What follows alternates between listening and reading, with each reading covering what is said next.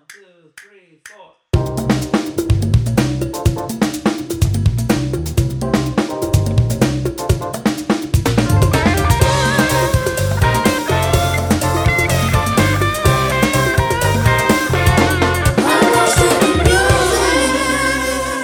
Baño rico ahí, tú viste. Bam, bam, A grabar y ahora sí. bam. Me extrañaron. Sí, no estaba sí. muerta, estaba de parranda. Eh, ¿Ves? Ay, uno trata de ayudarte y Es tú ca- te es- desayudas. Esa es una canción. No hay forma. ¿De Es quién? una canción. Es un merengue muy que no estaba muerto, estaba de parranda.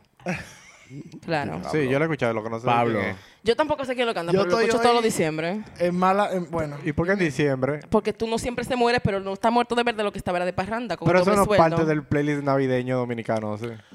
Bueno, Pero Habría es que un- parte de la consultar vibra, y de esta la consulta vibra. no se va a hacer ahora. Es parte de la vida. Ah, eh, Hablamos en Sin diciembre. más sabor. Todo va a estar bien, pero no hoy. Sigan viendo. Eh, bienvenidos, bienvenidas, bienvenides a otra entrega de Music. I'm sorry. Porque, porque que hay que me cantarlo. gusta. Porque me gusta. Eso me bien, gusta, eso me lo bien. vivo. Ey, cuando lo viene, nosotros podríamos mandar a producir la canción completa cuando viene a ver. Con Carlos Santana. Cuando se tiene de que Billboard Top 100. tiene sonido en Spotify. Ok. Eh, está bien, escriba su verso cada quien. Eh, claro. Está bien. Eh, Yo soporto. Yo puedo poner mi Patricia- nombre artístico porque el mío es la Chori Flow. Está bien. Es. Hacemos un featuring. Claro. Hacemos un La featuring Chori contigo. Flow. Ah, pues tienes que rapear ahí. Oye, Mira qué lindo. oh, hay, hay catalán. muchas coincidencias. tú lo- Ok, tú lo ok. dices relajando, pero muchas coincidencias porque mi nombre artístico es en el flow.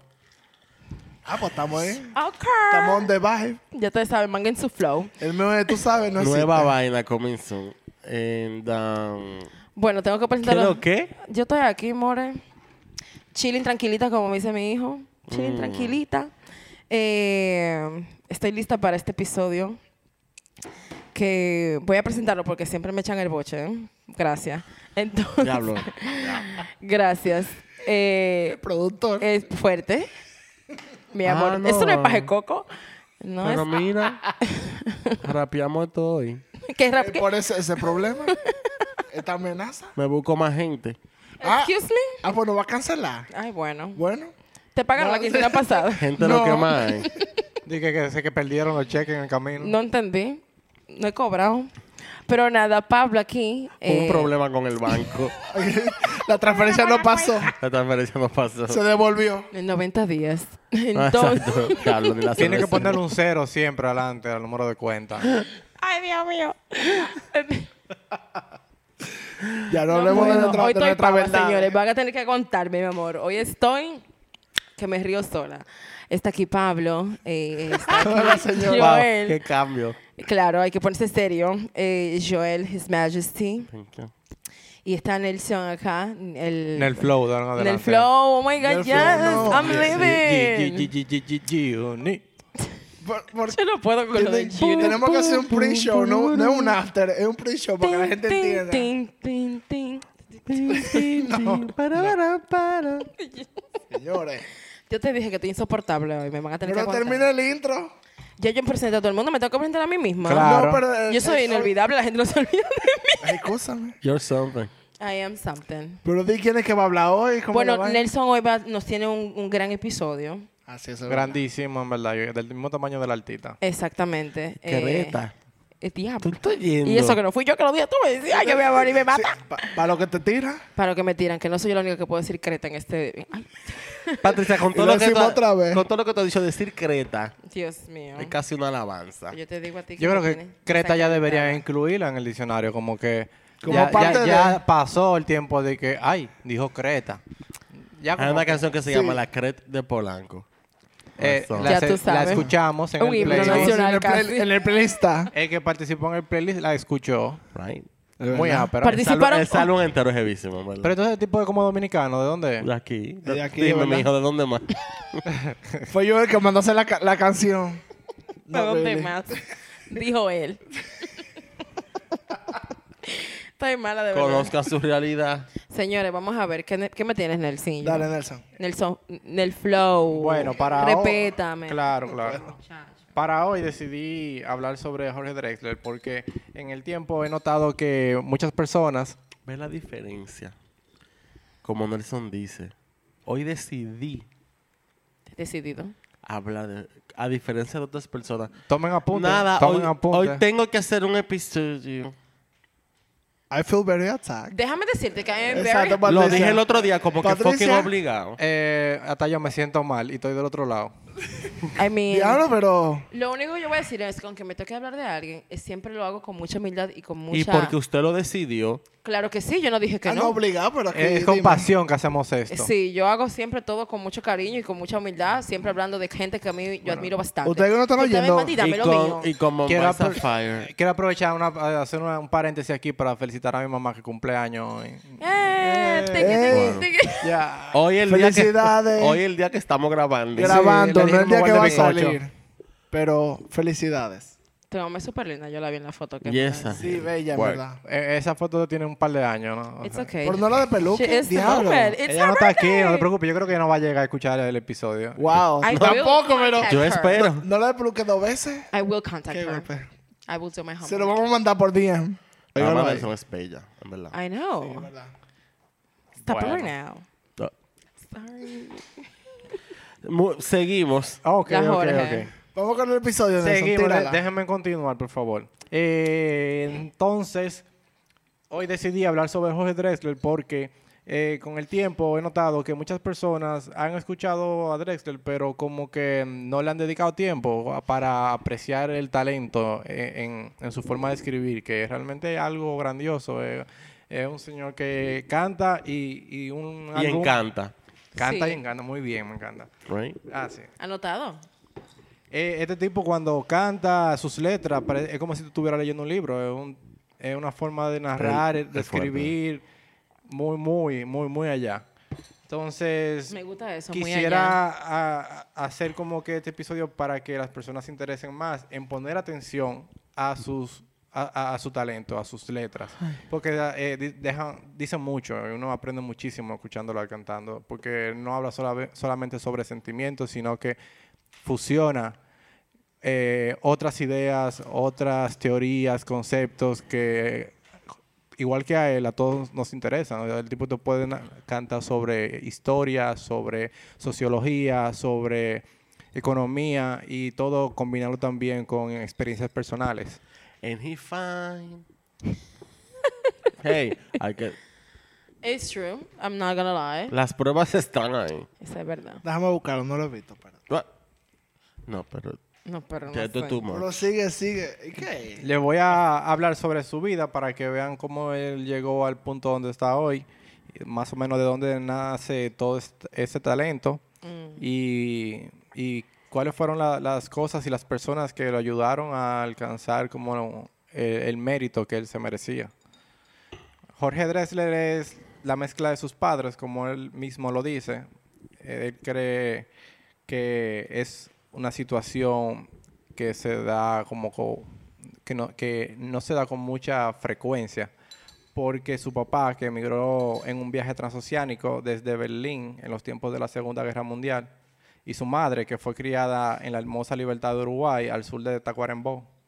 Según como él lo ve, todos somos una mezcla de amor y de casualidad. Que todos somos de todos lados, aunque sea, aunque su pasaporte diga uruguayo nacido el 21 de septiembre de 1964. Tú estoy lindo, mi amor, como ese hombre llegó a esa fecha de nacimiento. Yo- Ay, Dios mío. He is the déjalo, moment. No, don't kill the vibe. Sigue ahí, yo Eh, no voy a hacer más nada después. Criado entre varios mundos de influencias religiosas, familiares, tuvo que despertar mucha curiosidad sobre culturas, porque no es lo mismo tú criado un núcleo familiar dominicano, de que, ah, que mi mamá es del Cibao, mi papá del sur. Es un poco, un poco más diferente. Te, te burlaste, te niño. Vamos a ver. Entonces, de niño en su casa escuchaban música de varias partes del mundo, mientras su papá escuchaba música clásica y música europea, como, bueno, hasta rock, como The Beatles. Su madre escuchaba música folclórica de esa época. Su primer acercamiento fueron las clases de piano que tomaba con una vecina, aunque eh, él, que realmente se emocionó por aprender, por aprender música, fue cuando él vio Help de The Beatles en un matiné en el barrio donde él vivía. We love it. Luego de que él vio eso, él cuenta, eh, él llegó fascinado a su casa a, a contar a su papá sobre esa experiencia, como, ah, The Beatles, la música, genial, me encanta, que sé yo qué. Y su papá, "Ah, no, está bien, espérate ahí. Y fue y le sacó como un equipo de sonido de esto de, de cassette. Yo no entendí bien cuando él lo contaba, porque él como que describe el proceso y era como un cassette grande que él tenía como que instalarlo, agarrar la cinta, conectarla del otro lado y darle a play. Y ahí era como, había como un mixtape que el papá había hecho con canciones de The Beatles. Entonces, eh, luego de eso, él eh, se inscribió en una escuela de música donde pasaría 10 años estudiando guitarra, guitarra clásica y composición instrumental. Era una escuela muy reconocida en Uruguay, de donde también salieron otros grandes guitarristas y, artistas de, bueno, de allá. Bueno, Daniel Viglietti, para, para tal vez no todo el mundo lo conozca, pero es un guitarrista tremendo que ha hecho unos proyectos. Tiene uno con Mario Benedetti que se llama Dos Voces, que es fascinante. Lo pueden buscar en YouTube también. salen en, un rec- recitando como el concierto, donde Mario Benedetti mm, como que lee algunos de sus poemas y, y él le sigue con canciones muy, muy ápero. Diablo, esto está ¿Y muy eso, duro. eso está dónde? En Eh, aparece en YouTube. YouTube. Tú puedes también Wow. escucharlo, encontrarlo en Spotify. Pero él, él hace los poemas y le pone música atrás o es que después él viene con canciones. Mario Benedetti, ellos dos juntos, en- sentados en mecedora, en un teatro. Mario Benedetti va leyendo, termina un poema y Daniel Viglietti sigue con una canción y después Mario sigue con Dos compadres ahí chileando, compartiendo. Porque, pero. Es muy, eso muy está, heavy. Eso está muy heavy. Eso, No, fue un pequeño- mindfuck muy ápero. eso fue un paréntesis. Bueno, eh, luego Dressler se graduó de la universidad con un título de medicina, al igual que sus padres. Oh, wow. Durante ese periodo tuvo la oportunidad de participar en un concurso de facultad literario en la Universidad de la República, donde recibió el premio, el primer puesto en, en cuentos. Eduardo Galeano ha sido jurado en esa competencia. Luego pasó unos años especializándose en otorrinolaringología. Gracias. Oh, wow. Qué bien lo dijo de una vez, more. Practicado, mi amor. Para que no digan. Siempre interesado en el arte y en la ciencia, encontraba la música como un canal para unir ideas de ambas áreas. Con su trabajo de doctor se pudo pagar sus dos primeros discos mientras hacía guardia de 24 horas y estudiaba para la especialización. Este señor tiene mucho talento para usar las palabras de una forma muy poética y la pasión es tanta que en su carrera musical ya ha grabado 13 discos. Ha sido galardonado con un premio Oscar, cinco Grammys latinos. That's right. Él tiene un Oscar. Oscar ¿Y winner. por qué? Vamos a llegar ahí. Sí, le voy a contar sobre eso. Él ganó un Oscar. Amo Paul. A mí lo que no me gusta cómo es- él estaba entre de que en, en vaina de que de médico. Bregando con nariz De que espérate. y con con, su, con su guitarra, esperando ahí. Ok, siguiente paciente. Ta, ta, ta, ta. Ok, siguiente lo que me paciente parece para muy que tú extraño veas. es que tú pases 10 años en una escuela de música y No, después di que porque- medicina. No, porque como que Tal vez tú, los padres le dijeron como que... tú te inscribes en- estando en el colegio. Como algo Asegura lo tuyo extracurricular. ahora y después tú haces lo que tú quieras. Ya. Y, y hay gente, Y no- mucha- yo exacto, conocí pero- mucha gente que llevan dos carreras aquí, eh, que estudian, por ejemplo, tenía una amiga que estudiaba medicina y estudiaba oboe eh, en el conservatorio.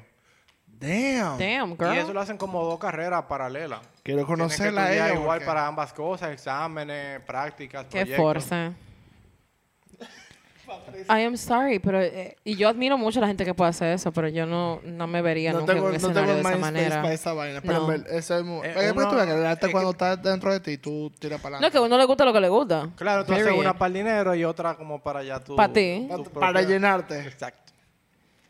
Su, ah, ah, bueno, aparte del Oscar, ganó cinco Grammy Latinos, un Goya y un Biznaga de Plata en el Festival de Cine de Málaga. ¿Un Goya todo. también? Ah, pero...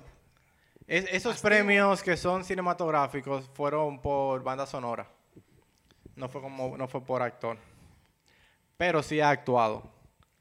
Su talento comenzó a tomar notoriedad cuando en el 91 ganó uno de los premios del primer concurso de la canción nacional inédita, realizado por una radio de Montevideo. Este premio le abrió las puertas al sello disquero Ayui Tacuabé para grabar La Luz que Sabe Robar, que fue su primer álbum.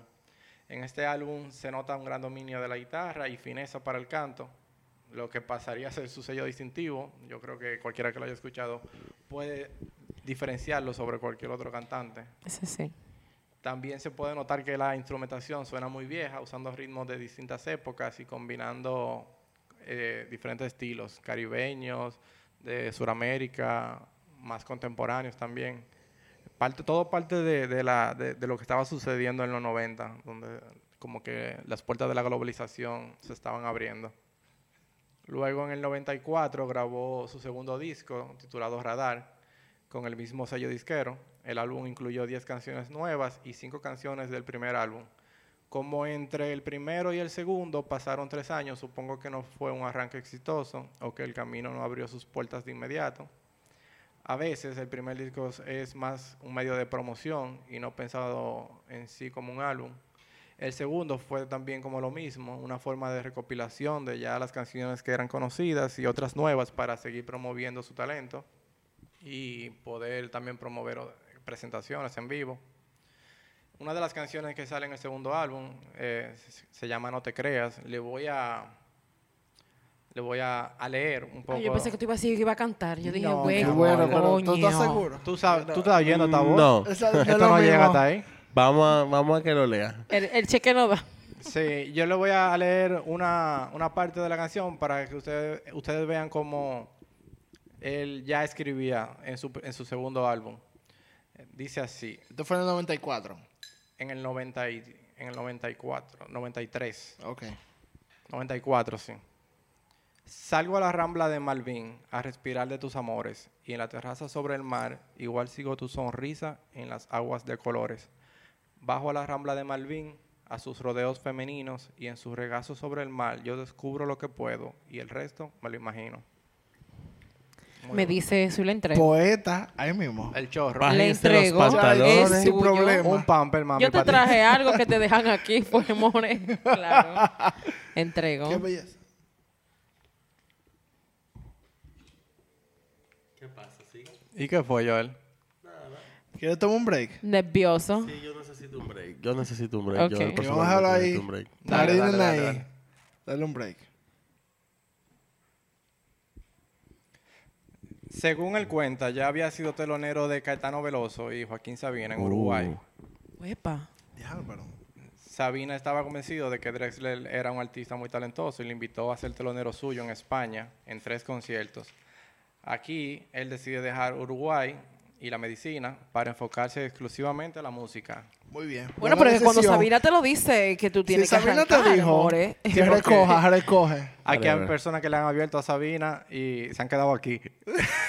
Tú me- o sea... No, papá, Él lo vio, él lo vio, él lo vio que tú A eres mí no me gusta Sabina, so, Ay, sí. Bueno, pero el tipo A mí tiene me su gusta mérito. Sabina, es, o sea, su música no es para mí, pero hay que dárselo, o sea, en verdad. él escribe Él es muy buen bello. escritor, muy buen escritor. A mí it. me da mucha memorabilia, es, es lo que pasa. Yo, me, yo crecí escuchando a Sabina y por eso lo amo mucho. A mí me pasa que yo lo escucho y es como si lo había escuchado de pequeño, pero le pregunto a mi papá, a mi mamá. Y, y no- nadie sabe quién es pana, nadie sabe. Incluso tuve la oportunidad de ir en el 2010 a un concierto de Sabina y fue genial. Es verdad. Amigo, Fue bueno. fue genial. De que la gente llora y vaina y se pone mal. Yo lloré pila, en verdad. Es que eso de porque está no Sí, salía sin saber. con, ese, con el tour eh, Vinagre y Rosas, claro que sí. Seguimos, por favor. Moving on. Yo todavía no he tenido esa oportunidad, me encantaría. Pero que son caras esa taquilla cuando viene. Bueno, more. Yo fui... ¿Cómo te digo? que llegamos. ¿Qué te Claro digo? que sí. Chapeo bajito. Eh, bueno, eh, lo que pasó aquí es en ese fue que durante el concierto de Sabina, cuando Drexler ya había terminado su interpretación y estaba en el camerino, la banda de Sabina le había comentado lo bueno que había sido la presentación, la presentación de Drexler. Y Sabina se acercó a su camerino y le pidió que cantara una canción. Cuando Drexler terminó, eh, le dijo que la repita. Y antes de que terminara la, segun- la segunda vez que cantó la canción, le dijo, ven acá, mi hermano, tú tienes algún compromiso aquí. Yo quiero que tú estés el primero de febrero allá en España.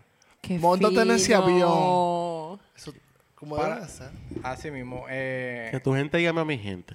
él le explicó cómo iban a suceder las cosas, como tú vas a llegar allá, te voy a llevar a la disquera, todo el mundo te va a amar, te va a querer, tú vas a comenzar a escribir canciones para varios artistas y en ese tú vas a tratar de, tratar de ase- asegurar como tu carrera. Bárbaro, pero que, que Sabina te apadrine así, tú tienes que ser que tú eres un montrazo. Decir, o sea, él le dijo todo. Tú no ne- que al final, Sabina le dijo de que Eso ven, es como que Adrián te pasar, diga a ti, mira, ven esto". para acá que te voy a... ¿Tú te Literalmente. imaginas? Con los mismos cuartos de ese concierto, yo me imagino que él se compró su ticket para España. Bueno, yo sé, yo sé, eh, ¿qué día nos vamos? Yo me voy y hago como que no tengo familia, amor, yo me voy para el carajo ahí mismo. Averiguamos después.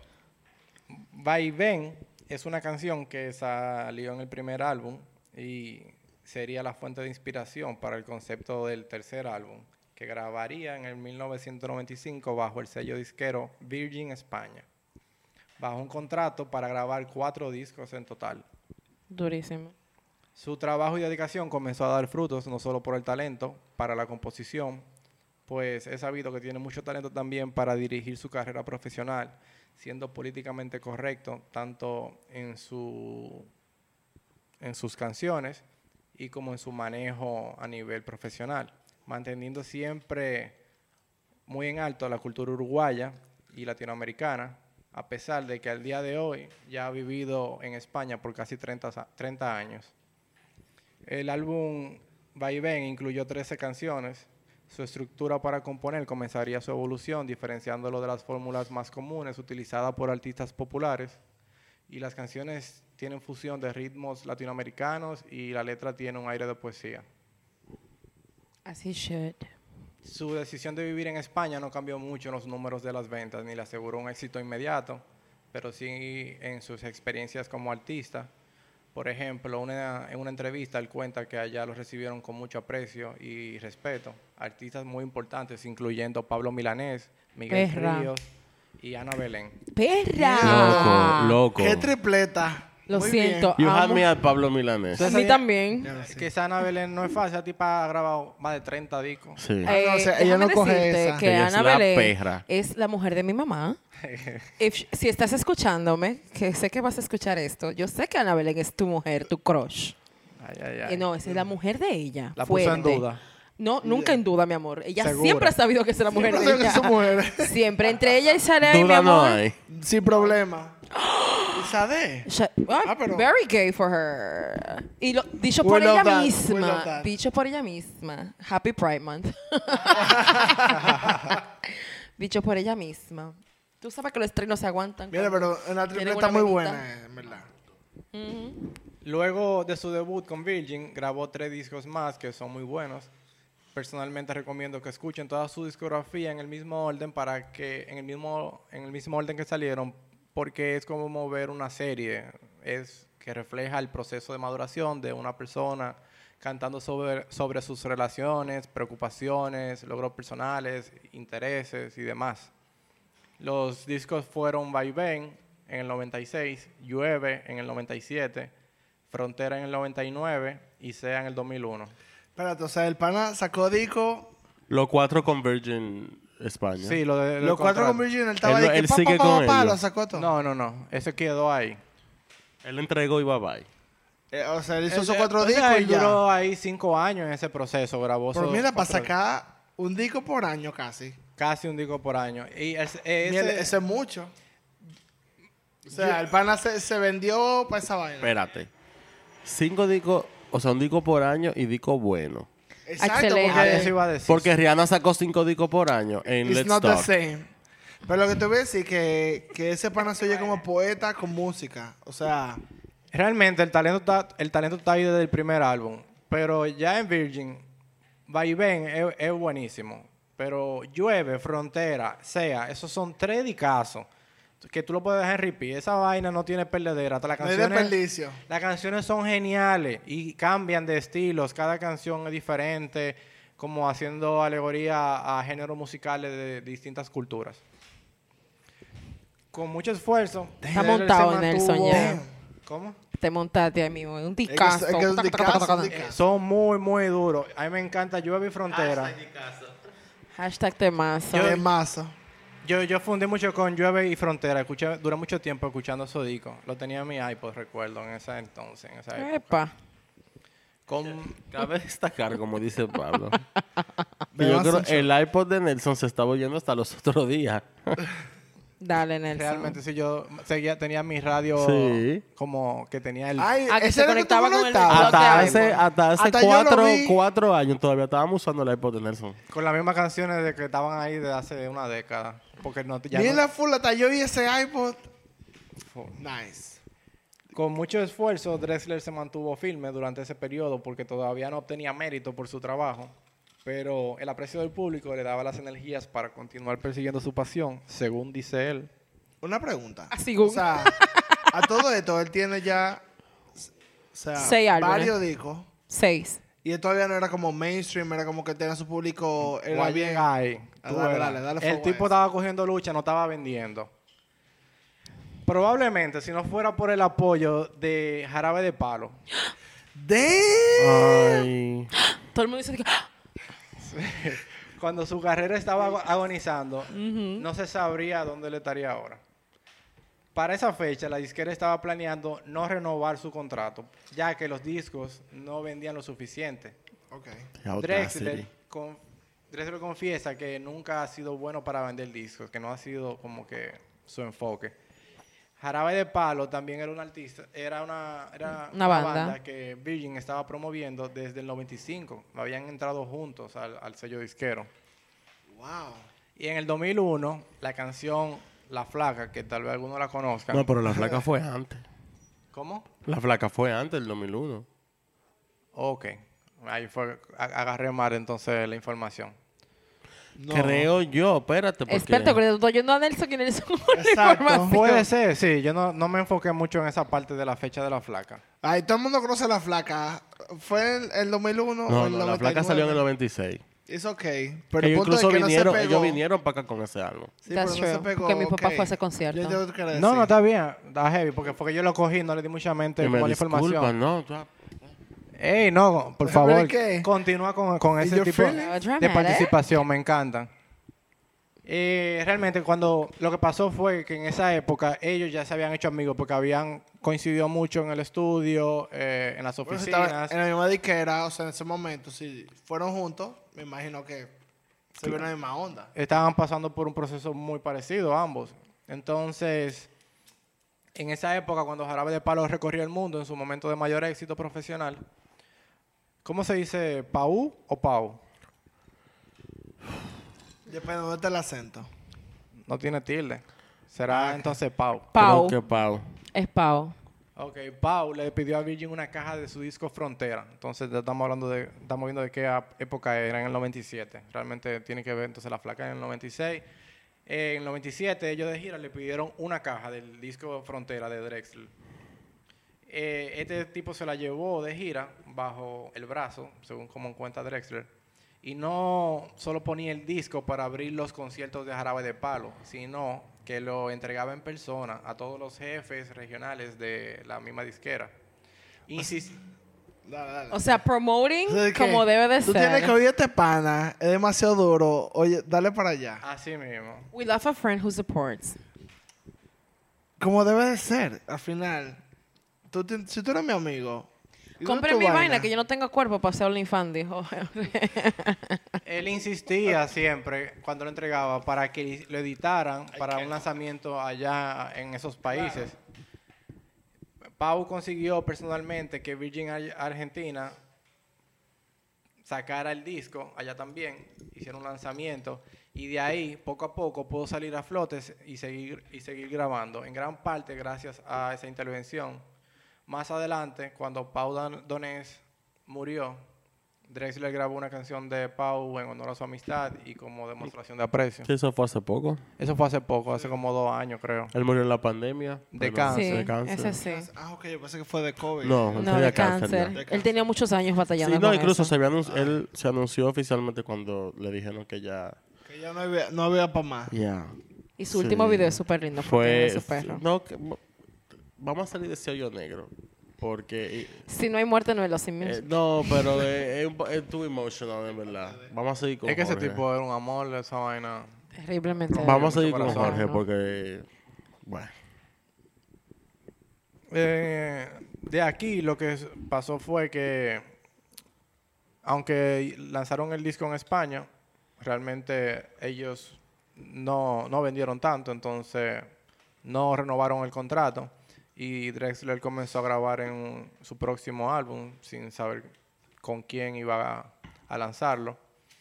Entonces en el 2004, que fue ya tres años después, lanza su disco Echo, que para mí es el mejor. Fue el disco con el que yo lo conocí y entiendo que hay un bulto con eso de la nostalgia porque fue el primero y que uno se queda familiarizado con la primera interacción con un artista y que uno siempre termina diciendo, ay, sí, eso es lo mejor que se O sea, que después de ahí tú le das para atrás y que déjame ver lo que él hizo antes. Pero es que aunque la crítica diga el que bueno, el que malo, lo que sea, al final Uno conecta y es eso lo no que importa. conecta al público. No, pero Echo es el diablo. Esa En es verdad es un maldito, en comer. verdad es un en verdad es un discazo. entero, no tiene, una sola, no tiene una sola canción de que es normal o una canción buena. Todas las canciones son excelentes en Echo. Eh, recuerdo que cuando yo traba- donde yo trabajaba en ese entonces, escuchaba en la computadora de alguien más la canción Salva, Salva Pantallas sonando de fondo en toda la oficina. Y era tan suave que en mis oídos, que era como una canción para dormir. Y también recuerdo de Guitarra y Voz, que es otra canción que sonaba constantemente en la oficina. Y también es otra canción cargadísima de emociones bonitas, contando sobre el tipo de romance que es tan bonito que solo se ve en televisión o, o en, o en los libros. O sea, que era como un poema que tú, que tú Eh, sentías que te estaba diciendo el pana. Es como un lullaby. eh, Es que Como con una él, canción de esa que como te abrazan. es que las canciones de él son como cuentos también. Para mí. Bueno, Nelson sí. Sí, son muy descriptivas. Él va contando como momentos, experiencias. O, no, o- sea, no tiene un momento de cinco minutos. Él cuenta un momento como el momento que tú tuviste en mi vida y lo que pasó en eso. Ya eso es un momento, un momento de un año, de dos años. Eso puede ser una canción. Entonces, para este disco, Warner se interesó en Drexler lo suficiente como para firmar un contrato. Y tengo mis dudas sobre la cronología de los hechos aquí, porque sucede que Drexler había logrado componer una canción llamada Al otro lado del río, que se usaría para la película Diarios de motocicletas. En- esa película trata sobre la vida de Che Guevara, muy, muy buena también la película. Con la Diego Luna. Con la Diego Lunes se va a mencionar. Esa fue para el 2000, se- la película se estrenó en mayo del 2004 y con esa canción Drexler ganaría un Oscar a Mejor Soundtrack. Viene Chime. Cuenta. Viene chime. Cuéntemelo todo. Ahora sí me, entrete- me estoy Aquí entretenida. hubo un problemita The audacity ¿Qué pasó? of the whites. con la producción del evento porque él no, él trata de mantener limpio el nombre de los Oscars y de la academia. Él dice que el problema fue con la productora del evento. Sí, Porque ellos posible. decían que la Drexler no era tan popular para incluirlo en la transmisión. Entonces no lo invitaron. No, no, no. A él lo pusieron, a él decían que no era tan popular para ponerlo a cantar la canción como ellos suelen hacer. ¿Qué? Y organizaron an- para que Antonio Banderas cantara la canción Ay, santo. The Audacity. Con Carlos Santana. y Santana en la guitarra de atrás. No relajes. Loco, pero un desastre. Eso es como que te Pero, ocupan en la Antonio, cara. ¿dónde no viste la película? No. Entonces, ¿qué No. hacemos? Incluso tuve, ¿Qué le hacía ahí? tuve la la voz presentación. hispana que fuera Exacto. conocida en Estados Unidos. Como él un cono- hispano mainstream, Porque él lo loco. conocía. The. Pero incluso tú te ves la gente de la audiencia que estaban como que. Es que fue lindo. mala, la presentación fue mala. Antonio Banderas no sabe cantar y no logró como Conectar. Ese conectar es con conectar. ese feeling, porque es que Drexel tiene un feeling que Diferente. ni yo leyendo le puedo llegar como a la entonación que Sí, es lo que le va a hacer. y, O sea, no. y Santana di que fue un disparatazo en la guitarra, no, era como si tuvieran can- no- ¿Qué canciones no? diferentes. ¿Cómo Di que no. La presentación está en YouTube, la pueden buscar. O sea que no fue, se siente como no fue preparado. Lo que más me gustó fue lo que pasó después. ¿Qué pasó después? A ver si tú me ayudas porque Él no cantó.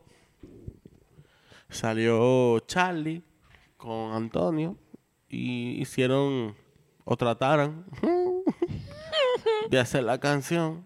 Eh, Un Se- disparate. todo- se presentaron todas las canciones. El- llegó el momento de anunciar el ganador. Cuando anuncian el ganador fue Jorge. Él subió la tarima y cantó su canción en español. él cantó como una estrofa. Una estrofa. Y dio la ¿Verdad gracia, y dio la gracia en español. Como debe de ser. O sea, no fue que tú, me- tú quisiste escupirme la cara, pero Pues yo te vamos, vamos a hacer más que tú. Yo soy más perra, mi amor, y me desaparezco y me despatillo, mi amor. O sea, Cabe destacar, como dice Pablo, que la shot. productora de ese año jamás volvió a producir. Mentira, yo no sé, pero creo que es verdad. pero en verdad creo que es verdad.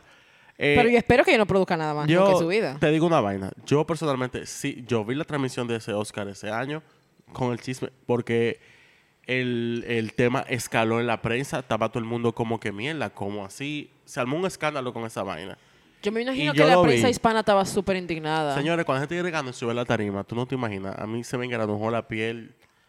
O sea, fue un maldito momento. Y él fue más perra que empezó a cantar la y se canción como debió despatilló, de mi amor, ahí. Él nada más le faltó, Él mi dijo, amor, ya espérate, tú sabes". vas a ver ahora mismo. Fue un momento esa vaina. Dressler.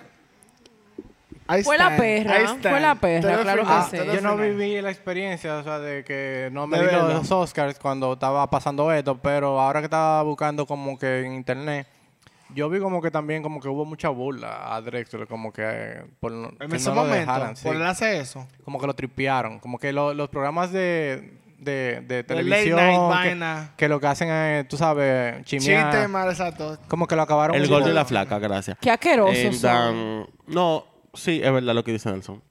Hubo de todo, pero yo que recuerdo esa vaina, sí, sí te puedo decir. Así como hubo comentarios súper negativos y burlones, la mayoría de los comentarios fueron de shock De asombro. y de asombro y de como que impotencia, como que cómo ustedes están nominando a este tigre Y no lo dejan ni y siquiera no lo cantar dejan su cantar canción. la canción cuando todo el que canta la canción sube a la tarima y la canta. Discrimination much? Of course, it's the fucking Es Oscars. como Oscars. que nobody's safe. Porque Pero lo que más me el gustó tigre- es que él se paró y, la cantó. y Muy no- bien. Y el tigre incluso es, es blanco, pero no. He's passing. Es El latino no lo con- hace un año no lo conoce mira, nadie. No, es verdad. O sea, Pero después de eso vamos al lado positivo. ¿qué te digo? Se podría entender. ¿Quién es él? Dale. Diablo, ni siquiera. Que yo iba a decir una mariconería ahí. Él es fucking Jorge. Bueno, para continuar con el álbum Echo, todas las canciones son muy buenas, como ya lo había dicho. Les mencioné las, las que escuché primero, pero el resto es mucho mejor de ahí. Por ejemplo, las canciones Deseo, Donde Fluir, Todo se transforma, Polvo de Estrellas, Fusión y las otras. En esas canciones yo siento como un renacer también en su talento, como una voz nueva que trata de cantar con nuevos ánimos, porque en su último álbum, Sea, que fue con- el último con Virgin, se notaba muy apagado y creo que el nombre también como que hace referencia a cómo él se estaba sintiendo, que aunque es un álbum muy bueno, él se muestra con menos esperanza porque no sabía lo que iba a pasar ahí en ese entonces, como entregado a lo que sea que vaya a pasar. No, pero tú imagínate haciendo de un disco por año y quizás no tener el apoyo de tu disquera al final. Porque, y perdón que estoy interrumpiendo de nuevo. No, no, dale. Pero tú como artista haces tu disco, la disquera tiene un trabajo. Tu disquera tiene... Al final, el artista no es que tiene que preocuparse porque venda. Es la disquera. Es Sí, su, de eso antes, su mercadeo, su vaina. O sea que al mismo tiempo, tú no puedes responsabilizarme a mí porque el álbum no vendió cuando tú tampoco hiciste tu trabajo. Muchas veces pasa que cuando el álbum, es- el artista es muy profundo en cuanto a su música, que no sigue fórmulas populares, eh, los artistas terminan dependiendo de las presentaciones en vivo para el, eh, un poder... para, el, eh, para el pequeño, el poco público que, que sí como sigue su Exacto, para su poder trabajo. aguantar su, su música como ellos lo quieren hacer y que lo apoyen y poder support eh, ese, ese vibe completamente. Eh, Echo es muy diferente, con una visión más al futuro, se nota mucho en la instrumentación. En sus canciones se desarrollan temas como la creación del universo, la evolución del humano, amores tan fuertes que envician. Él fundió entonces. Siento un vínculo en sus letras con su conocimiento de la universidad, como si él tratara de unir ambos mundos, de la medicina y sus estudios y, y su pasión como por la literatura. Esa vaina, Eso es lo que más me gusta. de esa he está perísima y obvio. El, los conocimientos que ese tigre tiene, porque al final es un hombre de arte, pero es médico, un hombre, de, es un hombre de Él es ciencia. médico, doctor Dessler. Es un hombre de ciencia. Me imagino que para él. Me imagino quizás hasta lo mucho que quizás hasta lo disfrutó hacerlo. Precisamente porque pudo aplicar una vaina que aunque él no lo hace, pero le invirtió tiempo. Y su Y- no mucho esfuerzo. dinero. Y que no lo dejó de que porque era un fracaso, lo dejó porque... Exacto. él le gustaba porque él demasiado la música. Eh, y- Imagine. Y, en cada cosa fue como mucho tiempo, porque en, en medicina pasé con la especialidad y yo estaba haciendo como la segunda especialización, entonces ya él tenía más de 10 años estudiando 10 medicina. Mínimo 10 años tenían esa Claro, desgracia. y 10 años en música. Después de decir desgracia no, o sea. que él era un maestro ya en ambas áreas. Eh, la canción Guitarra y Voz que sale en el álbum tiene un juego de palabras que me gusta mucho y se lo voy a leer. Esto, va a haber un poco, va a haber un poco y mucho de, de esto de leer un poco de las letras. Que No, la no cante, cante. tranquilo. ¿Cómo que no, linda? Incluso esta parte ni siquiera es cantada, es como que él simplemente la, La recita. La Es recita. conveniente. Dice así, hay manos capaces de fabricar herramientas con las que se hacen máquinas para hacer ordenadores que a su vez diseñan máquinas que hacen herramientas para que las use la mano. Hay es- escritas infinitas palabras, zen, gol, bang, rap, Dios, fin.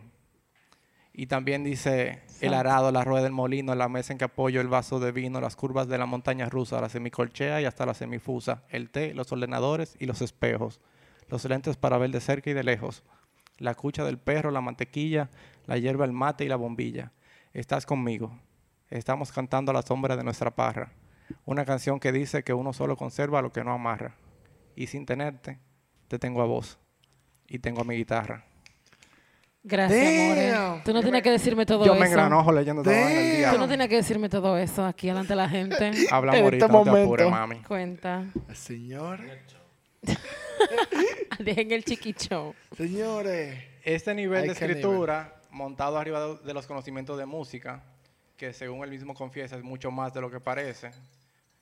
Cuando en la escuela de música él estudiaba composición de música con sonidos contemporáneos, me imagino que eso está vinculado al auge de las computadoras y los sonidos digitales. SEA y Echo tienen sonido parecido, donde él utiliza esos años de estudio a su favor para crear un nuevo estilo que funcione con su forma de cantar. También está la canción Milonga del Moro Judío, que tiene una historia como muy bonita. Trata sobre el conflicto entre Israel y Palestina. Damn. Trata, en verdad trata un poco más, más, que, más que sobre eso, porque él cuenta que estaba tratando de escribir sobre ese tema, ya que se había criado con la familia que pertenecía a culturas diferentes. Sentía como que tenía algo que decir al respecto. Era, él, él tuvo una crianza un poco diferente, ya que él veía a su papá o a su abuelo judío disfrazándose de Santa Claus en Navidad. Y Un momento. That's cute. What? era, eh, o sea, imagínate que son Esa gente no culturas- creen en eso. Son culturas diferentes, pero como la- había una combinación en, De e- todo. en ese eh, matrimonio. como que él Loco, sabía, Los pero- padres eran sí. tan chéveres, los abuelos eran tan chéveres que ellos simplemente Le daban con fluían. todo, que no le Eso da es para un ganar. episodio That's de- super cool, Eso es un actually. episodio de Parks and Recreations. Un judío Sí. disfrazado de Santa. Claro. Eso está O muy sea, bien, no ¿verdad? eso, y el otro abuelo entonces, que era de Brasil, tú lo veías con su, ¿cómo se dice? Lo que le ponen los judíos en la cabeza. Un yamaca. Bueno, se ponía eso y lo ve, y iba al Smart. templo Right. a- a- Igual. para como días especiales. Lo invitaban y él iba con su vaina puesta en la cabeza. Su y- vaina y no, su todo. llama Y tú sabes que ellos hablan en otro idioma ahí. Cuando, Sí, están, ahí- eso cuando es, están en leyendo Torah. Hebreo. En hebreo. Hebreo. Hebreo, bueno. Hebreo, sí, claro. ¿Es otra lengua? Él lo dijo bien. Hebreo.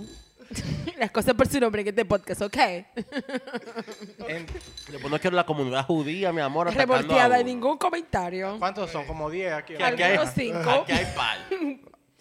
Hay dos o tres. Bueno, tres de los que estamos aquí estudiamos al lado de un templo. Sí, mi amor. En la es Pucamama verdad, al lado justo hay al lado, uno. Frente al banco bla, bla, después Así de Aro. es. Ay, es verdad. Yo me parcaba siempre ahí, mi amor. Ay, y, tuve yo los, sa- también. y tuve los sábados templos repletos de gente porque es el día de la cosa.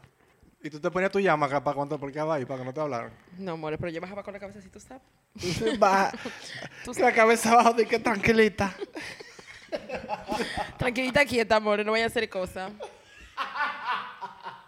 Eh, entonces, cuando él, volviendo de un concierto en Israel, que trajo como todos esos sentimientos encontrados sobre el tema, una noche sentado en, el- en un bar con Sabina. Nada ¿Con más. Sabina? Sí, no contigo ni con No, Barbie. ni Sabina, con pana, Sabina no. no. Con Sabina, Sabina, gracias. gracias. Sabina le pasa un estribillo que pertenece a un poeta. y le pide que componga una canción con la única condición de que sea en décimas. Y él, muy humilde y respetuoso, porque él se refiere a Sabina como maestro, Which she is. I'm sorry. ¿Verdad? Dice que, oh sí, claro, maestro, yo no- en décimas, sí, muy bien. Claro Yo- que sí, cómo no. Cambio y fuera. El tipo no tenía ni puta idea Lo lo que era una décima. Entonces, la décima es una regla de escritura que solo existe en el idioma español, muy Es antigua. Y al investigar, se fascinó mu- mucho más con toda la idea de escribir esta canción. Eh, con ese tema de la décima, del el 12 por 8 y vaina, yo leí un poquito de eso, y conozco un poquito de eso por, obviamente, Alejandro Sanz, que en el documental lo explica cómo él, que si no lo han visto, La vea- estructura. si no lo han visto, véanlo, una, Buenísimo. es una joya. Ese que está en Prime. Eh, no, No, el que está en Netflix. Lo que fui es lo está. que soy. Tú tienes que ver ese tigre. Mira, una cosa espectacular. Y él habla mucho de eso, como, por ejemplo, él lo... Y perdón de nuevo. Tranquilo. Él lo, lo... Cuando él escribió Cuando Nadie Me Ve, él, él habla en el documental de cómo la manera que él frasea la canción y en el tiempo que va en la canción, Sí. que él lo dice, yo escribo en 12 por 8. Sí, es así. Él tiene, incluso el- en el disco de No es lo mismo, él tiene una canción que se llama así. Imagínate. El, todo el que pasó la prueba nacional de lengua española eh, Ajá, sabe lo que es una décima. que- Eh, la décima se inventó en el siglo XVI por Vicente Espinel. Tiene como que la fecha muy marcada porque se sabe como qué fue lo que este señor escribió en décima por primera vez y presentando como esta nueva regla, como si fuera una teoría musical. Eh, cabe decir, cabe destacar Exacto. Get in the mood. Un shot. que Vicente Spinell fue la persona que le agregó la sexta cuerda a la guitarra. Y de ahí entonces así como todo el mundo la conoce. Epa. A lo que le estoy Hot tip. Cultura con sabrosura. Claro que sí, me encanta. Y vino en Ginebra. aprendiendo todos ahí. Y voy a hablar muchísima mierda en la calle, mi amor, con eso, güey. Eso todos los temas, mi amor, te lo corro ahora. Tú sabes de esto. Patricia, me ¿qué está sabes? tirando la mesa arriba. Claro Ok, que no. Gracias. Ok. eh, Sensitive. esta, este estilo de escritura tiene unas reglas que deben ser respetadas para conseguir la armonía perfecta. Algunas reglas son que debe tener 10 versos de 8 sílabas cada una. También pueden ser 7 o 9 versos si respeta otras reglas que ayudan a mantener la armonía, como que si terminan en una consonante o dónde está el acento, cosas así. Entonces, otra regla es que el primer verso rima con el cuarto verso y el quinto. El segundo con el tercero. El sexto rima con el séptimo y el décimo. Y el octavo rima con el noveno. Cambiando como la... la, la- Así, es la canción. así me meto escribe Nicki Minaj, igualito. Damn. Pero deja- ahora que tú lo mencionas, eh, por ejemplo, eh, Yes. ella lo hace. Who? Sí. Who? I'm sorry, ya. Continúa, por favor. Who? Who? ¿Quién? La Nikki. Ah, Mira, Sí. Patricia, It's okay, it's only in Spanish. de verdad, si, si mi tono sarcástico no se entiende, no he hecho nada por ti. Eh, solamente se aplica en español la regla de la décima, señores. Seguimos, por favor. Eh, la canción que él compuso, que se llama La Milonga del Moro Judío, dice, no hay muerto que no me duela, no hay un bando... ga-". Bueno, esto es un ejemplo para que vean cómo es la décima y cómo rima. Dios dice, mío. no hay muerto que no me duela, no hay un bando ganador, no hay nada más que dolor y otra vida que se vuela. La guerra es muy mala escuela, no importa el disfraz que viste. Perdonen que no me aliste bajo ninguna bandera. Vale más cualquier quimera que un trozo de tela triste. Yo soy un moro judío que vive con los cristianos. No sé qué Dios es el mío ni cuáles son mis hermanos. King Kong. Damn. Qué letra. Así mismo, more fuma. Y, y- Está fuerte. You need... I'm sorry. Está fuerte. Damn, qué letra. ¿Qué canción es esa? Milonga Para los del- oyentes. Milonga del moro judío. Esta historia Child. le inspiró para siempre porque sus próximos discos escuchan mucho más contenido asociado a mezclas culturales y temas de migración, sociología y cosas, cosas así. Luego pasa por un proceso de divorcio en el 2005 y Drexler decide mudarse a un pueblo de Uruguay para componer su próximo álbum. Y las para su próximo álbum, las canciones de su disco y las canciones de su disco en aislamiento, en una casa sin luz y otros servicios que se consideran básicos. Este título, este disco se llama 12 segundos de oscuridad. Muy extra. Sí, como que, bueno, como muy muy extra. extra. que porque, o sea, que me imagino que cada artista pasa su proceso artístico diferente, pero ¿por qué vas a coger lucha si, Exacto. si no es necesario, Sí, no mi es negro? necesario. ¿Quién dijo que coge lucha? Porque cuánta gente no vive así. Cogiendo lucha, more, Yo claro no que sí. Yo no voy a decir nada. Cogiendo lucha, more, claro que sí. Hasta aquí mismo. Los mosquitos más que pueden joder. Ay, no me diga eso, ve la zona oriental, more, a ver si no hay gente cogiendo lucha. Pero eso es un campo. Estamos hablando de un campo. Bueno, Pero eh, un campo, eh, el álbum se titula, se titula 12 segundos de oscuridad y es en referencia a un faro que hay, hay en el pueblo, que se tardaba 12 segundos en completar la vuelta completa. Yo no sé si ustedes están viendo esto, pero si no, el que no lo ve necesita lente, porque este tipo está escribiendo, está utilizando el faro del pueblo como concepto para hacer un álbum entero. No, y el tiempo que él se toma su momento para contar. Sí, como A que todo, cuántas noches es. se para ver? pero que Perdona. sin luz. Imagínate tú. Él se tomó el tiempo para contar cuánto tiempo coge la jodienda esa para dar su vuelta. Estamos hablando de un tipo Eso que lo, está en lo un campo. respeto mucho, en verdad. Está en un campo, está sin luz. No hay nada que hacer. No hay nada que No hacer. sé. Él está Dale contando. un chance, que es el único Netflix que él tenía. ¿En qué año fue esto? Este fue en el 2005. Ya tú sabes. O sea, con su Oscar abajo, mi amor. El Oscar lo acompañaba. Y, y todo, eh, la- bueno, la- hay una canción titulada igual que el álbum y es como simbólica. 12 segundos de oscuridad, tú sientes que él está hablando de algo más, que no da mucho detalle, pero tú puedes como interpretarlo de, diferen- de diferentes formas. Bien abstracta. Sí, es muy buena esa canción, buenísima. Eh, este álbum es, más es el más triste de toda su carrera. Tiene canciones excelentes sobre la búsqueda interna de su propia voz. Yo le agradezco mucho que haya sacado ese álbum por las formas de, la- de las letras. Podría llamarlo como refle- reflexiones personales. Han influido de alguna forma en mi vida, yo supongo, porque nada más de escucharlo como que tú te quedas pensando en lo que él está hablando y algo se queda. Y tú te quedas pensando, ¿quién tú eres? ¿En qué tú estás? Así mismo. Porque yo estoy en la ¿Qué ciudad. estoy haciendo? Déjame por un Exacto. pueblo que tenga faro. Habla Aquí con no los hay chivos, mi amor. Pero bueno, Pero hay chivo en los campos. un poco difícil.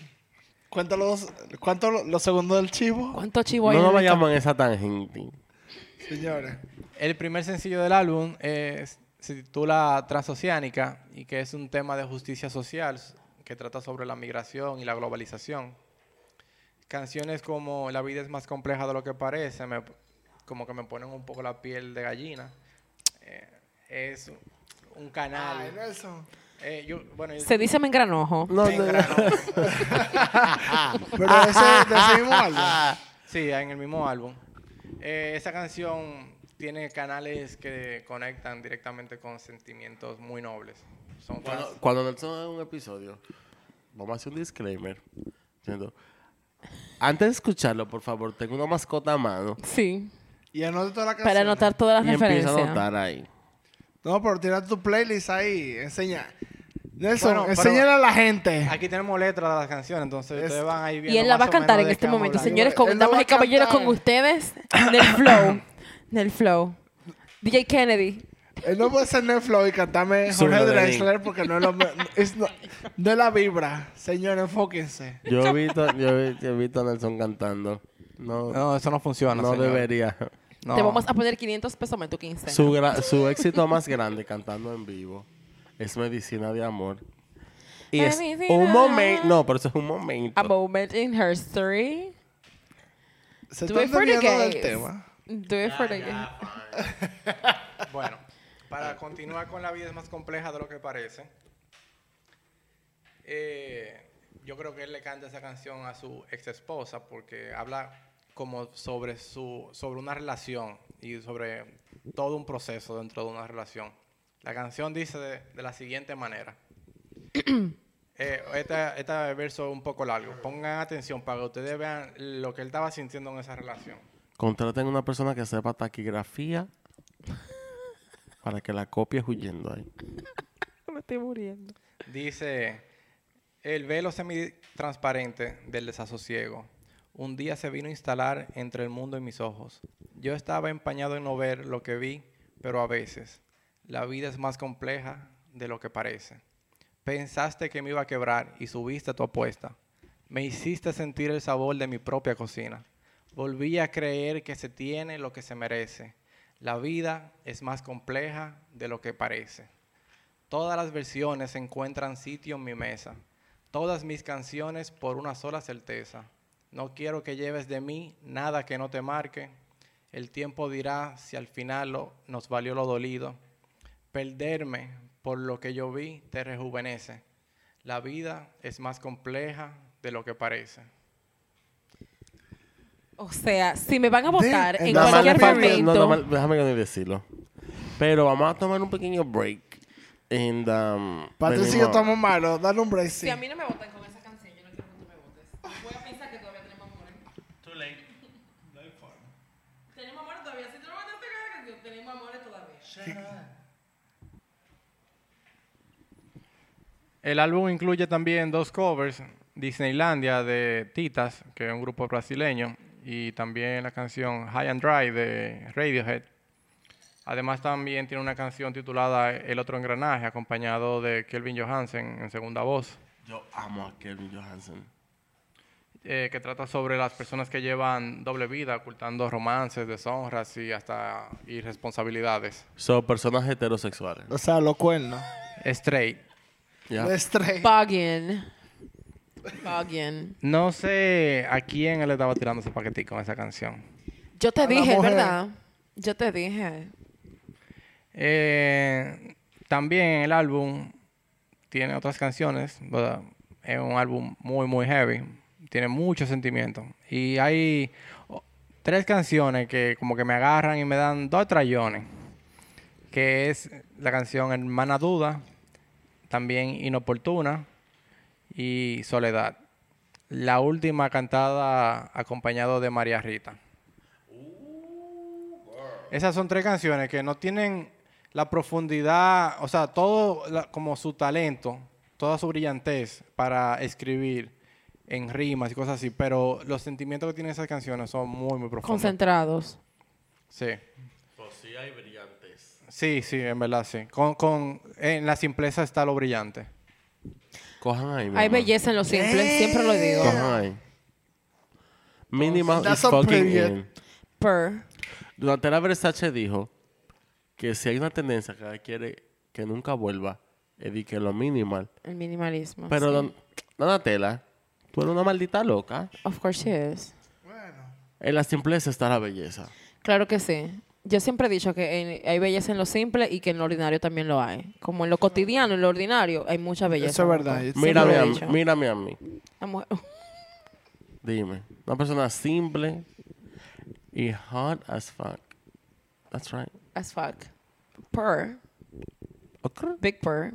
Claro. Luego de luego del álbum eh, hizo una gira donde se grabaría un disco en vivo con una lista de canciones muy amplia. Se titula Cara B. Este no era un simple álbum de recopilación y rarezas. Yo lo oí esta semana ese álbum. Muy, ¿Te gustó? Sí. Eh, fue el desarrollo de una idea que ponía al público como foco principal, incluso el público en su vida cotidiana, para asemejarse más a esos momentos en que estamos escuchando música un día cualquiera, dentro de lo, la cotidianidad. La producción fue muy personal y pequeña, donde mientras cantaba incluía de fondo grabaciones del ruido generado en lugares públicos de ciudades que él había visitado. Dígase que él iba por un parque en Madrid y grababa los sonidos del parque, como la- el bullicio. Y eso él lo ponía de fondo en el concierto, como para que tú te sientas que estabas escuchando a un intérprete en medio de un parque. Qué duro. El concierto es súper clean. Perdón. No, que es súper clean el concierto. La edición me encantó. Por eso mismo que nos acaba de decir. Pasó, pasa cuatro años desde ese álbum y en el 2010 lanza Amar la Trama. Realmente creo que es el disco que menos me gusta de él. Y los temas de las canciones giran en torno a sus sentimientos personales inspirados por viajes entre Uruguay y España, sus vagabundeos globales y los pensamientos universales sobre los momentos diarios. Sus canciones explican cómo lo importante no es el destino final, sino lo que acontece durante el desarrollo de- del relato real. ¿Vital o imaginario? ¿Cuál es su pregunta? Tengo una pregunta. Dame un segundo, pero déjame terminar con esta idea que yo estoy parafraseando lo que él dice. ok. Sus canciones explican cómo lo importante no es el destino final, sino lo que acontece durante el desarrollo del relato real, vital o imaginario. Esa Bello. pasión por la trama, por el espacio que queda entre el principio y el fin, el que hay que rellenar, en el que suceden cosas. Y mi canción favorita de este álbum son la trama y el desenlace, los transeúntes y una canción me trajo hasta aquí que trata de como englobar el sentimiento de cómo la casualidad lo llevó a ser un artista exitoso por una canción que le cantó a Sabina en el camerino. Ah, full circle ahí mismo. Sí. La pregunta no era tanto eh, dirigida al trabajo de Jorge Drexler ni nada. Era más a ti, Nelson. Me da mucha curiosidad lo que tú estás hablando. Como tú lo dices, eh, ¿cómo tú, o sea, lo que tú no estás contando o sea, obviamente nadie lo ve, pero yo te estoy viendo haciéndolo. O sea, lo que tú nos estás diciendo son pensamientos tuyos en su totalidad. No, no, yo, yo parafraseo parte de lo que él dice, de cómo él se expresa sobre su trabajo.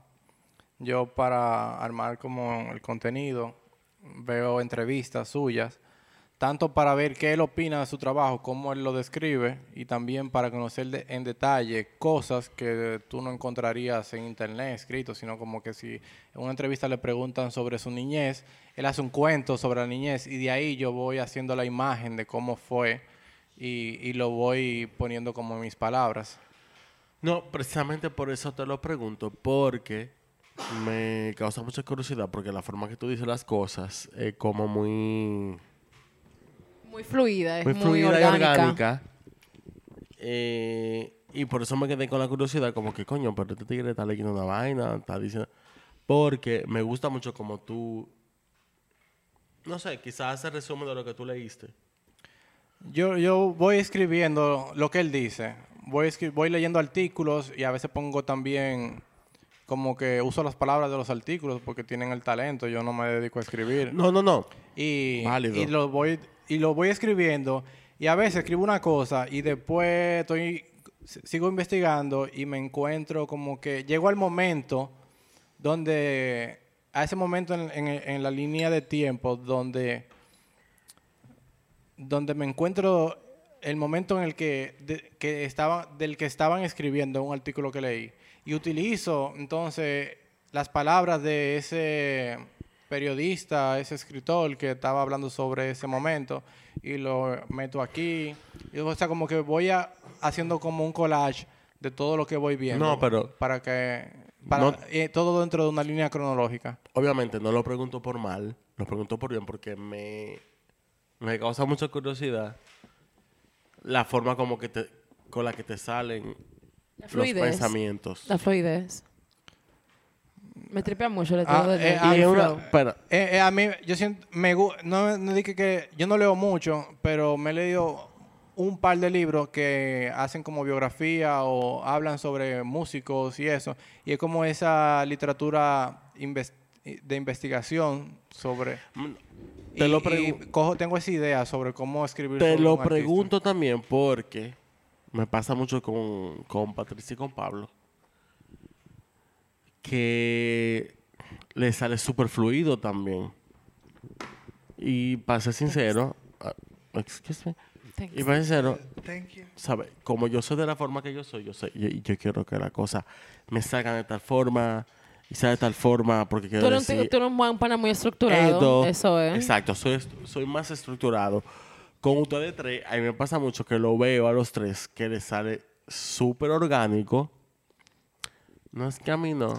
Yo lo que entiendo es que, ok, Pero- cada uno tiene su estilo y el tuyo es muy de investigación y me imagino que es por tu por tu background. Formación. Exactamente. O sea, yo no Ama- podría ser nunca am- tan estructurada y soy eso se ve Virgo. reflejada en pilas de vaina de mi vida, Yo, loco. yo trato de, de soy parecer Virgo, como... amiga, soy Virgo. sí, exacto. O sea, se nota. No, no creo que tenga que ver con, con la luna ni, ni el día Todos que los naciste. virgos son, fan- son maniáticos con la organización y la estructura. Es That's así. right. Es una coincidencia tal vez. Eh, pero, bueno. bruh, bruh, No, no, bruh. no entremos en ese tema. Yo- Pero me pasa mucho con eso porque... pero luego- espérate, porque yo, déjame, no, déjame quitarte polvo, porque este, el hecho de, el te- o sea, la idea de meter como las letras de las canciones, yo la, la- la agarré de ti de la semana pasada. Como que me gustó como tú conectaste el tema de la investigación y trajiste las letras para que la gente también tú pudiera entender. Y eso a mí me gustó. Y entonces yo, traté de, de hacer lo mismo, como que, que si voy a hablar sobre un álbum y sobre unos sentimientos, o sobre un- la- el talento y cómo evolucionó, que la gente lo pudiera apreciar también en las letras. Y te lo No, y gracias, de verdad. Pero yo me conozco y yo sé que yo soy un poquito, un poquito no, soy súper como estructurado y como que Para no quiero- decir control freak. And, um, recurso humano mañana. It's okay. Eh, I'm ready. y, ¿sabes? Yo soy súper estructurado y me gusta. Lo que pasa es que a veces son tantas cosas de las que quiero hablar. Y, mi- y los últimos episodios que he hecho, o el último que hice, los últimos, me ha sido tan largo. Porque quiero abarcar muchas cosas importantes. Pero era solamente eso. Y era solamente un compliment a ustedes tres Thank you. por la forma que hacen sus episodios. Los Right back at you. Eso significa que Lo todavía recibimos. tenemos el trabajo, amigo. Claro. No, tú vas para Ay, recursos humanos mañana. gracias. Corporate está feliz. Tú digas que estaba enferma y, y que sí, no unas problema. fotos por ahí de par. Estaba enferma, nunca recibí el certificado ni nada. ya tú sabes. Y more. las fotos de cuando son viejas, como la de Amber. ¿Qué foto, more? Las fotos allá, tú sabes, en, en- en Tantra. And don't, Eh, eh, vamos, listen, vamos a calmarnos ahí con si mi esos público temas. me conoce, saben que I will never, I will never go to Tantra. Vamos a enfocarnos, señores. Girl, you're a mess. Eh, let's go. I will never. Me verás Dale, en un Lexi. colmadón, sí, pero Bring it home, bring it home. more my style. El álbum se grabó durante eh, cuatro días en un plató de televisión. Perdón. Durante cuatro días. Sí. El álbum se grabó. Oye, ¿qué pasa con este álbum? Este álbum- pues, estábamos hablando ahorita durante el break sobre su forma, el tiempo que, o sea, como lo mucho que él trabaja y por qué y él siempre está trabajando y enfocado y eh, que él siempre está buscando una manera nueva de cómo expresar eh, su, próximo proyecto. Para este álbum, él grabó du- durante cuatro días en un plato de televisión, de televisión convertido en un estudio, con todos los músicos tocando en directo y ante una veintena de espectadores en cada jornada, con, con el objeto de trabajar sin la frialdad del estudio de grabación. Dígase que era un concierto con público reducido, controlado, y ellos todos tocaron las canciones en vivo, sin pausa, sin edición, y así mismo se fueron para el disco. Y eh, lo que ustedes escuchan en el disco Amar la Trama es un concierto realmente. Y esa, ya sabes. Amamos un rey del concepto. Sí, me encanta. Eh, si alguien sabe algo de este podcast, es que le encanta un concepto en el álbum. Sí, nos ah, fascina. sí, en verdad. Sí. Fan, We love fan, that. Somos Fan, fan, somos fan de eso, o Que sea, es trabajo un álbum- artístico, de verdad. Un álbum que tú me, que tú me estás diciendo, es como que ese es tu modo de tú hacer el álbum. Me encanta esa vaina. Perfecto. Ay, me- Yo quedé loco. El, álbum, el, el concierto está en YouTube, todos lo pueden buscar. Creo que no aparece entero, sino que apare- tú puedes conseguir un playlist que tenga toda la canción en orden y, y tú tienes el concierto entero ahí. Es muy heavy. Luego de esto, él trabajó en, el- en desarrollar una aplicación para celulares que se llamó N, que trataba de traer a- al público a su forma de componer. Y él lo que hacía era que eh, utilizaba como la música de una canción, una canción nueva. Eran tres canciones en la aplicación, eran tres canciones nuevas. Y para cada canción, él, com- él escribió distintas frases que podían funcionar bien. Y cuando tú le das a play, tú puedes ir cambiando las frases. Y te da tiempo para que cuando tú cambies la frase y cuando llega el cue, eh, sale la voz de él cantando la letra que tú elegiste. Una O sea, locura. una, una, una vaina interactiva. Tú, eh, no, tú haces la canción. Y, él- y él la canta. Claro, claro, o sea, están todos grabados y están grabadas también en la entonación correcta dependiendo el, eh, dependiendo eh, qué tan avanzada va la canción para que suene como que realmente Loco, hay que tener un cerebro del diablo. y, y son tres formas distintas, o sea, no son que son tres canciones y ya con la misma, con el, con el mismo con la misma, el mismo algoritmo, sino que son tres formas diferentes de tu componer canción. Y es una como abriendo las puertas para que la gente vea cómo el proceso creativo, cómo él trabaja en su casa. Luego, la aplicación no tuvo mucho auge. Yo recuerdo que yo, en el momento cuando salió, yo la utilicé, traté de utilizarla y tuve problemas con, con el celular, como que estaba dando error. No fue bien pensada eh, la, la aplicación. O que. A mí me dio error. Tenía y- muchos bugs, a lo mejor. Ajá, yo me jalté y la quité porque como que no, se me trancaba y toda la vaina. Pero yo ahora escribiendo eso, busqué la aplicación, no aparece en la biblioteca, pero tú puedes escribir en Google N, aplicación, Jorge Drexler, y te va a aparecer alguna página que tú puedes descargar el archivo y instalarlo en el celular. Y realmente, si tú lo, eh, cualquiera que lo hace, creo que eso va a sorprender porque es como muy creativo realmente. Y, y un- a mí, yo lo volví a intentar ahora y me gustó muchísimo. Los muchachos. A mí me dejó mala. O sea, tú básicamente puedes hacer un álbum de él.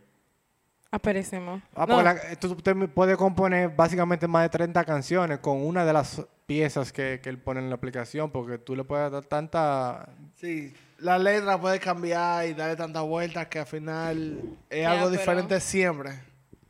Nice. Y que el fan se siente que está trabajando de la mano con su, con su artista. Con su Eso está perísimo, man.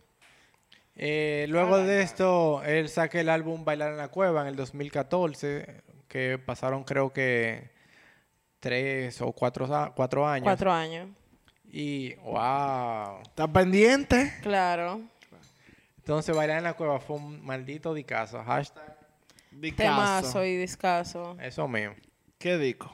Eh, la Bailar en la Cueva es muy- es heavy. De este disco se destacó la colaboración especial del músico brasileño Caetano Veloso en la canción Bolivia. Una referencia a su pasado con la que I Drexler know. Ha querido realizar un homenaje al país que acogió a su padre cuando salió de, de Alemania, cuando tenía cuatro años, y sus abuelos cuando tuvieron que huir de, de los nazis. Los flujos migratorios no son solo en una dirección, sino que van y vienen como un movimiento pendular, dijo el artista que ha vivido en ambas orillas del Atlántico. A mí nada más que decirme Caetano Veloso. Yo lo sé. Y yo me pongo malo. Yo lo sé. También compartieron créditos con el uruguayo artistas tan dispares como la rapera franco-chilena Ana Tijoux. Ana Tijoux. Con el primer sencillo Universos Paralelos, que también es heavísima esa canción. Esa canción es muy heavy. La vocalista de la banda colombiana Bomba Estéreo, Lee Saumet, con el sencillo Bailar en la Cueva, que es como el sencillo principal del álbum. Muy heavy, muy heavy. Y la coproducción de Eduardo Cabra, de Calle 13, en Todo Cae. El visitante. Es el visitante, es así. Eh, es un disco mucho más rítmico y bailable, una experiencia totalmente nueva para él que vivió desde los 9 años hasta los 20 eh, en una dictadura. Él explica que vivir bajo ese nivel de opresión te tranca las articulaciones y no sientes que puedes vivir y moverte libremente bajo tanta rigidez social. Ahora bailar es algo que él le pone más atención, pero sin ataduras a estilos ni, tecnic- ni tecnicismo, más bien conectando con la música. Según él dice, eh, lo más importante es conectar con la música. Como no importa qué tan técnico, tan bueno tú seas, si tú no estás conectando con la música que estás escuchando, no estás haciendo nada. Entonces, la canción Universo Paralelo viene otra, ¿cómo se dice? Otra, otro recital de su letra. eh, Dale para allá. de universos paralelos que dice, mi anhelo no está, mi anhelo se fue, detrás de ti, siguiéndote por la avenida. Ha vuelto a pasar, mi anhelo volvió a tomar su propia decisión independiente de la mía. ¿Qué le voy a hacer? Se trata de ti y en eso él y yo, ya lo sabes, opinamos diferente. Yo contigo mantengo las distancias, mi anhelo las rompe alegremente. Tipo, yo me engranojo, me engranojo nada más cada vez que lo leo. me yo no sé si es que estoy nervioso leyéndola porque quiero hacerlo bien, pero que también como lo que él dice mm, me pone la piel de gallina. Es un gran es- compositor. Como granuja, po- ten granuja. Claro, No, es que suena piel de como- gallina. Oye, Yo quisiera Como hacerlo, con- yo lo voy a tratar de hacer con la entonación que la hace. Si ustedes me dicen si lo hice bien. ¿Qué tal? Oh, Sí, dale ahí. Porque no le hago justicia, en verdad. Porque que- mon Dieu. Monta, mi amor. Mi anhelo no está, mi anhelo se fue detrás de ti, siguiéndote por la avenida. Ha vuelto a pasar, mi anhelo volvió a tomar su propia decisión, independiente de la mía. ¿Qué le voy a hacer? Se trata de ti y en eso él y yo, ya lo sabes, opinamos diferente. Yo contigo mantengo las distancias, mi anhelo las rompe alegremente. Mira, la tipo dice demasiado en poca línea. You're so cute, though. You're so cute. Lo que pasa es que, es lo que te digo, para mí, eh, él te cuenta un cuento en la canción. Eso te voy a decir, suena poemas. A mí me tripea mucho de él. Lo que pasa es que eh, él, la música de él es como que un arrullo, como que... Exacto, Como- Lo que pasa es que hay, hay momentos y hay momentos. Entonces Como tienes que saber el momento cuando tú tienes que escuchar a él. Que no solo pasa con él, pasa con muchos artistas. Como que tienen su momento para tú escucharlo. Yo creo que Dre- Drexler es un artista perfecto para un domingo en la mañana. Ya Sí. Ya, sí, Tú te levantas perfecto, con un café y pones esa vaina, tú dices, "Eso- este día va a ser genial, esto va a ser perfecto. Claro que sí. El perfecto, wow, lo definiste ahora mismo. Es el momento perfecto para oírlo. Entonces, Sí, sí, es verdad. después de ese álbum pasan tres años y saca el disco Salvavidas de Hielo, que es un disco como atemporal. Yo creo que terminaré comprando ese LP y el de Echo, por la importancia de ambos. Y son un total de 11 canciones que ah, se grabaron entre la Ciudad de México y en Madrid. Y todo lo que suena, excepto las voces, ha sido grabado íntegramente con guitarras, todo tipo de guitarras, construyendo como un sonido, un sonido cálido, rítmico y atractivo. El resultado es, una, es de una riqueza rítmica que sorprendió al propio Dre- Drexler, pues tal y como recuerda, a partir de una, de una idea de un disco con guitarras tocadas al estilo tradicional, empezaron a añadir algunos golpecitos para hacer algunas bases. Y como si fuera un germinador, los dejábamos una noche y a la mañana siguiente habían crecido y veíamos más posibilidades. Llamamos a percusionistas y le dimos guitarras para que tocaran sobre ellas, por lo que nos odiaron durante un rato. Recuerda él donde- durante una entrevista. La canción Movimiento, que trata sobre la migración también, continúa sobre la migración continua e infinita de las personas. Para él, para el video, esta canción hicieron un homenaje a Lorena Ramírez, que pertenece a una tribu que vive en las montañas de México y que tienen como tradición correr a todas partes. Es una tribu muy antigua. Eh, esto con el propósito de agilizar las comunicaciones entre los pueblos y para proteger, protegerse de los cambios manteniendo su cultura lo más pura posible. Lo que sucede es que Lorena ganó un ultramaratón de 50 kilómetros en, en Puebla, no sé si es el distrito de Puebla, corriendo en chancleta y en vestido como estaba acostumbrada. Es una tribu que, que todo el mundo corre porque sí, en el día a día. Eh, un entretenimiento es de que, ah, mira, vamos a tirar esta pelota colina abajo y vamos a ver quién la agarra. atrás. Todo el mundo hay que correr colina abajo, agarrar la pelota. Ah, di que vamos a visitar a mamá, a mamá Beba en el pueblo de al lado. Vamos para allá y vamos corriendo para allá. El bobo no, el bobo no es tirarla y bajar. El bobo es subir después la colina a buscarla. es que El bobo no es hacerlo, el bobo es pagarlo. esa gente corre porque sí, ya, que eso no es que, que me están cayendo atrás, que me van a matar, ellos corren a todas partes. Y esta tipa que pertenece a la cultura, salió a representar la cultura en un ultramaratón y ganó primer lugar. Luego de esto trató de participar, participó en otro torneo en Europa, en otro maratón, pero no pudo terminarlo por una lesión.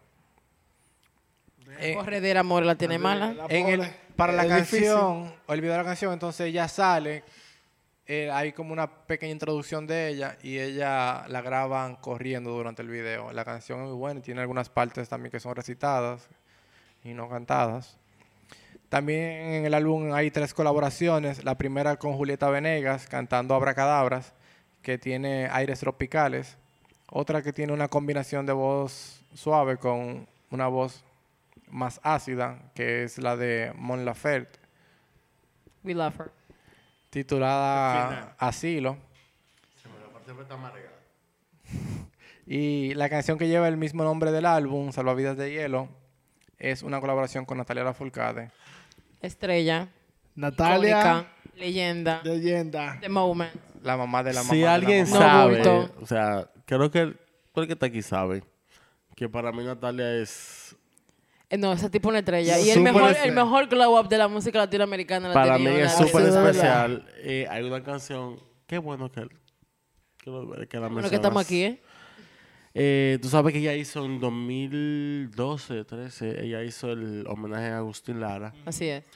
que fue un álbum que ella le dio pie de trabajo por... El conseguir. final, vale. El final. No buito. Ella dio brega porque hay- había un tema con los derechos de las canciones. Son Es así. canciones del año uno. Y hay una canción que a mí me encanta. Yo me, dormía chiquito con la canción de él por mi abuelo. Eh, y hay una canción que es de la que más me gusta, que ella la hizo con él, que es Oración Caribe. Yo amo esa canción. O sea, estoy a Natalia Lafourcade con ese tipo. No, o sea, esa tipa está adelante, o sea, ella está on top of her game.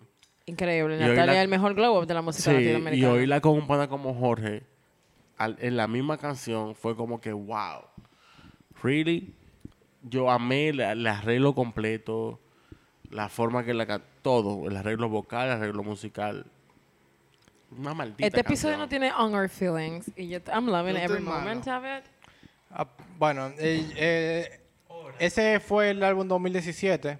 Después de ese álbum, ahora este año salió el álbum, creo que se llama Tinta y Tiempo. Yo no lo he escuchado ni siquiera y no, por eso decidí ni siquiera escucharlo porque no lo voy a mentir, no quiero como que hacer eh, conectar con el álbum nada más para hacer el contenido. Prefiero como que todo el mundo, si le gusta lo que se ha hablado aquí, como que tengan y tienen la curiosidad, vayan y escuchen el álbum junto con toda la discografía, porque eso es lo que yo voy a hacer esta, este fin de semana para darle cierre. Reconectar. Sí. Claro, y Yo lo veo ahora de que acá, apaguemos tu micrófono. Está muy duro, en verdad. Y a- aparte de esto lo que hablamos aquí, eh, obviamente por su talento ha sido invitado a colaborar más de 30 ocasiones con diferentes artistas. Hay un montón de canciones por ahí en internet que ustedes pueden encontrar con, con, cual- con la persona más random, desde latinoamericanos, españoles, italianos, americanos, de toda etnia. An icon. Legend. There you go, Nel. Nel Eso es She flow. is the moment. Gracias, Nelson. Nel flow en la casa. Estamos hablando más flow, dos. Los números hablan por sí solos. Un millón de copias. Oh my God. No bulto. Tenemos la boca. un millón de copias Ah, ahora en esta temporada. Eh, gracias de verdad por gracias Nelson por el episodio. They're literally paying you for this. Eh, es un placer, el placer es todo mío.